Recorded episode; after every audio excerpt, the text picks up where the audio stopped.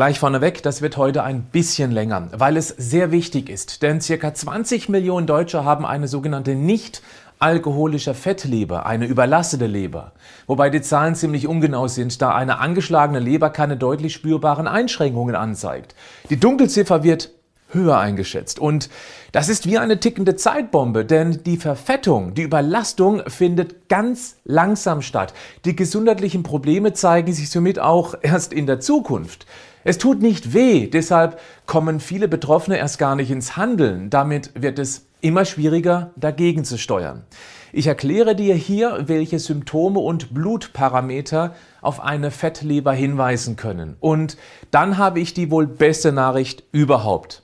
Wenn du deine Leber gesundheitlich nicht komplett an die Wand gefahren hast, ist die Chance groß, dass sie sich bei einem halbwegs gesunden Lebensstil wieder sehr schnell regeneriert. Sie verzeiht viel, was möglicherweise alleine dadurch zu erklären ist, dass die Evolution um die unglaubliche Vielfalt ihrer Aufgaben weiß, also wie wichtig eine gut funktionierende Leber ist. Nutze diese gute Nachricht und handle. Tu was gegen eine angefettete Leber, auch wenn du noch nicht akut betroffen bist. Mehr dazu jetzt.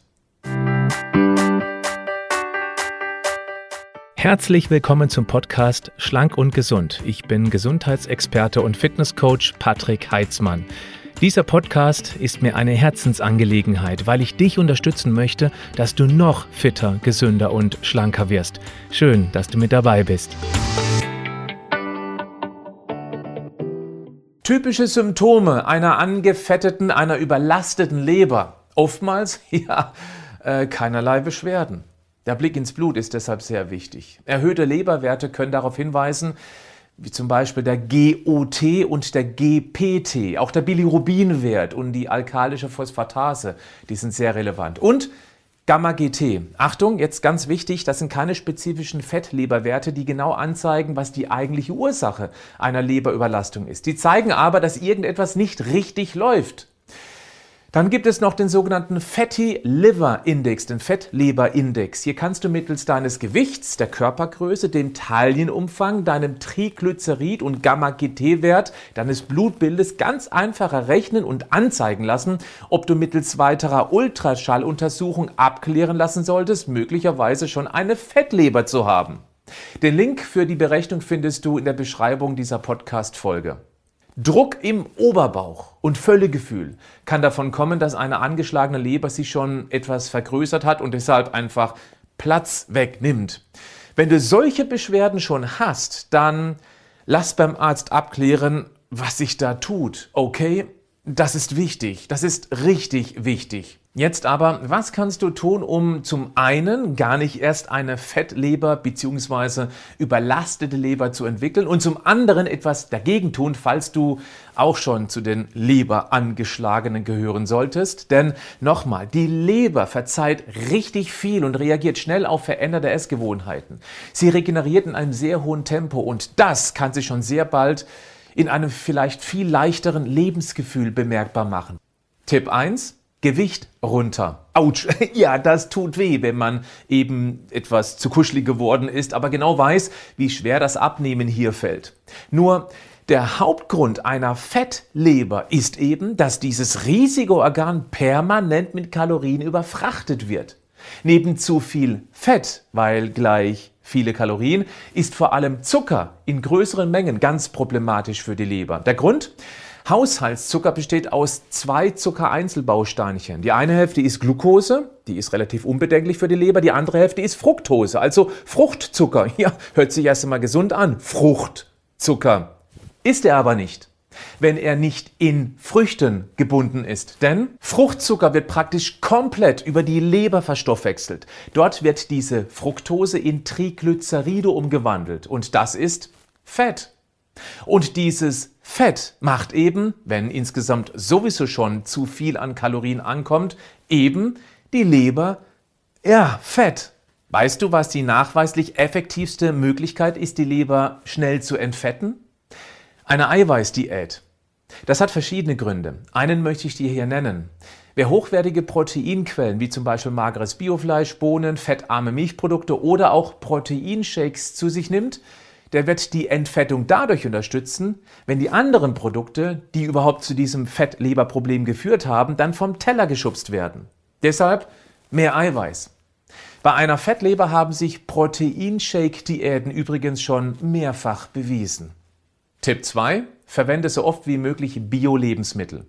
Pflanzenschutzmittel sind keine akute Bedrohung für unsere Gesundheit. Mal ehrlich, ohne sie hätten wir eine ganz andere Problematik, nämlich schlichtweg zu wenig zu essen. Und das Essen wäre einfach auch deutlich teurer. Also bitte nicht immer alles gleich verteufeln. Aber trotzdem ist es natürlich sinnvoll, nicht nur konventionelles Obst und Gemüse zu futtern, sondern wenn finanziell machbar, auf Bio zurückzugreifen, weil hier eben deutlich weniger Pestizide verwendet werden. Und die können natürlich einen langfristig negativen Einfluss auf deinen Darm und auch auf deine Lebergesundheit haben. Versuche Obst und Gemüse, bei denen du die Schale mit isst, in Bioqualität zu verwenden. Wenn das nicht geht, Nimm Kaiser-Natron, das gibt's in jedem Supermarkt, ist sehr günstig. Mach das in lauwarmes Wasser, dann legst du das Obst und oder das Gemüse da 10 Minuten rein, spülst es danach mit Wasser kräftig ab und reibe es, wenn möglich, mit einem Küchentuch trocken. Damit nimmst du deutlich weniger Pestizide auf und du hast Geld gespart. Tipp 3. Reduziere toxische Belastungen. In sämtlichen Dingen, die wir tagtäglich verwenden und zu uns nehmen, sind zu einem gewissen Grad giftige oder zumindest auf Dauer und in der Intensität für unseren Organismus belastende Substanzen enthalten. Das betrifft beispielsweise Kosmetika, Duschgel und Bodylotions. Hm? Du kannst mittels einer App schnell erkennen, was davon in deinem verwendeten Produkt drinsteckt und dann austauschen. Einen Link zu einer solchen App findest du in den Show Notes. Vermeide auch, soweit es irgendwie geht, Plastikverpackungen. Dort stecken ganz oft Weichmacher drin, die unser Hormonumfeld beeinflussen können. Kennst du das, wenn eine Plastikwasserflasche im Hochsommer im heißen Auto lag und du dann einen Schluck von dem warmen Wasser trinkst? Das ist der Geschmack von Weichmachern, die sich in der Hitze aus dem Plastik rausgelöst haben. Sowas kann auf Dauer bedenklich sein, weil diese sogenannten Xenoöstrogene dein hormonelles Gleichgewicht stören können. Deshalb gilt generell, vermeide Plastik um deine Lebensmittel herum, so gut du es eben kannst. Wenn du neue Kleidung kaufst, waschen, bevor du sie trägst. Unterdrücke den Impuls, das jetzt sofort zur Schau stellen zu müssen. Was da an Chemie drin steckt, ist äh, äh, heftig. Ich gehe sogar noch einen Schritt weiter. Wenn du neue Klamotten anprobierst, du solltest bald danach die Möglichkeit haben zu duschen. Ist ein bisschen überspitzt, aber das Zeug bleibt auf der Haut liegen und von dort kann es transdermal auch den Weg in deinen Körper finden. Wo ist die Leber als Chefentgiftungsorgan wieder unnötig belastet? Das solltest du so gut wie irgendwie möglich vermeiden. Tipp 4. Hinterfrage deine Medikamenteneinnahme. Die meisten Medikamente, die wir einnehmen, werden in der Leber teilweise oder komplett verstoffwechselt, bevor sie überhaupt ihr eigentliches Ziel erreichen. Es kann bei Medikamenten zu zahlreichen Nebenwirkungen kommen, worunter die Leber maßgeblich leidet. Das betrifft ebenfalls Medikamente wie die Antibabypille, Schlafmittel oder Kopfschmerztabletten. Frag dich mal ganz bewusst, ob es beim kleinsten Anflug von zum Beispiel Kopfschmerzen gleich eine Tablette sein muss oder ob du dir auch mit Hausmitteln helfen kannst. Ich weiß zum Beispiel aus langjähriger Erfahrung mit meiner großen Community, dass Kopfschmerzen ganz oft entweder von einem Wassermangel, also zu wenig Flüssigkeit, oder auch eine Magnesiumunterversorgung kommen können. Wichtig, wenn du spezifische Medikamente nimmst, die dir dein Arzt verschrieben hat, zuerst Rücksprache halten, bevor du irgendetwas absetzen möchtest, aber durchaus kritisch nachfragen. Tipp 5. Fasten. Schalte deinen Körper auf maximalen Selbstheilungsmodus. Deine Zellen nehmen Substrate auf, die du über die Nahrung aufnimmst. Kommt permanent was an, wird sich das dort anreichern. Kommt mal nichts an, schaltet die Zelle in den Recyclings- und Entgiftungsmodus. Das nennt sich Autophagie. Beim Fasten passiert genau das. Das ist auch ein Teil der Erklärung, warum vielen das intermittierende Fasten so gut tut. Es heilt. Achtung, es ist aber keine Wunderheilung, die du erwarten kannst. Es ist einfach eine weitere zugegebenermaßen hervorragende Möglichkeit, deiner Leber und deiner Gesundheit generell was Gutes zu tun. Ich erwähne das deshalb, weil es viele gibt, die mit dem Fasten einfach nicht klarkommen. Und wenn das Fasten dann zum Stress wird, dann hast du gesundheitlich nichts gewonnen. Wenn du magst, teste es. Ich habe zum Fasten schon ein paar Videos bzw. Podcast-Folgen aufgenommen. Wenn dich das interessiert, schau mal in die Show Notes des Podcasts. Tipp 6: Obst, Gemüse und Kräuter. Ich weiß, das taucht bei mir immer wieder auf, aber das hat auch einen guten Grund. Es ist nun mal die Basis für eine gesunde Ernährung und damit auch die Basis für eine gut funktionierende Leber. Obst, Gemüse und auch Kräuter haben verhältnismäßig wenig Kalorien oder kaum Kalorien. Das ist wichtig, um das Abnehmen zu beschleunigen. Es liefert eine Menge Ballaststoffe. Das wiederum ist wichtig für eine gesunde Darmflora, die dann wiederum eine stabile Darmbarriere ermöglicht, damit deine Leber nicht unnötig mit dem Entfernen von potenziellen Giftstoffen konfrontiert wird. Und es hat einfach ein unschlagbares Vitalstoff-Kalorien-Verhältnis. All das ist grundlegend wichtig für deine Lebergesundheit. Und jetzt nenne ich dir ein paar Produkte mit ganz speziellen Eigenschaften. Wenn dir was davon besonders gut schmeckt, pack mehr auf den Teller, weil dein Organismus will das ja dann offensichtlich irgendwie besonders gerne haben. Fangen wir an mit Brokkoli. Er enthält große Mengen der antioxidativen Senfölglykoside. Diese aktivieren den Entgiftungsstoffwechsel und unterstützen somit die Leber gegen bestimmte Gifte. Dann ganz generell grünes Blattgemüse und Kräuter wie Spinat oder Rucola. Das regt die Produktion von Gallenflüssigkeit an. Das ist gut für die Fettverdauung und unterstützt bei der Ausleitung potenzieller Giftstoffe über die Galle und dann eben über den Darm.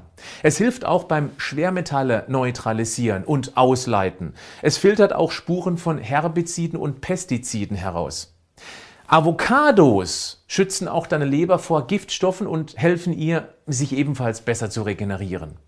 Kohlgemüse wie Brokkoli, Rosenkohl, Weiß- und Rotkohl oder Kohlrabi wirken reinigend und können ebenfalls Giftstoffe neutralisieren. Das Gewürz Kurkuma wirkt unterstützend beim Entgiftungsprozess. Um diesen Effekt zu erzielen, müsstest du heute allerdings Unmengen von Kurkuma in deinen Gerichten verwenden. Denn die Wurzel an sich enthält gerade mal maximal 5% von diesem wertvollen Wirkstoff Kurkumin. Dann lieber konzentriert über eine Nahrungsergänzung. Zitrusfrüchte verfügen über viele Antioxidantien und unterstützen auch die Leberreinigung. Knoblauch ist verhältnismäßig reich an Selen und Allicin. Das wiederum aktiviert Enzymkomplexe, die die Leberfunktion unterstützen und damit ebenfalls die Entgiftung fördern. Linsen sind reich an Arginin, ein Eiweißbaustein, der die Ausscheidung des Giftstoffes Ammoniak fördert und damit die Hirnfunktion und Fitness unterstützt. Besonders interessant sind tendenziell bittere Lebensmittel wie beispielsweise Radicchio, Oliven, Aubergine und bittere Kräuter wie Rosmarin und Estragon. Rote Beete enthält ebenfalls viele Antioxidantien, wirkt also entzündungshemmend und das unterstützt natürlich auch die Leberregeneration. Beeren, insbesondere Blaubeeren, sind reich an Vitaminen und Antioxidantien und unterstützen somit ja auch die Reinigung der Leber. Die in Blaubeeren enthaltenen Polyphenole wirken wie eine Art Schutzmantel für deine Leber. Und jetzt kommt ein echter Geheimtipp. Bitterstoffe. Sie regen die Leber und die Galle an.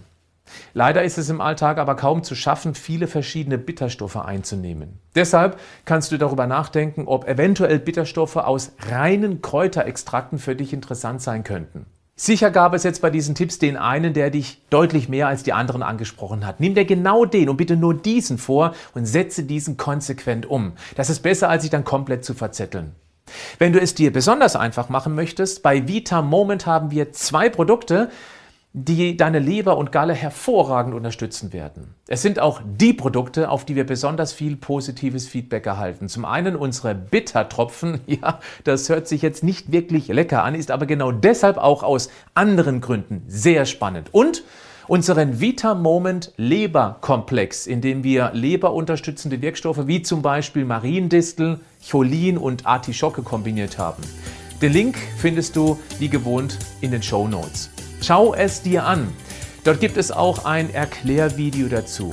Bleib gesund, aber mach auch was dafür.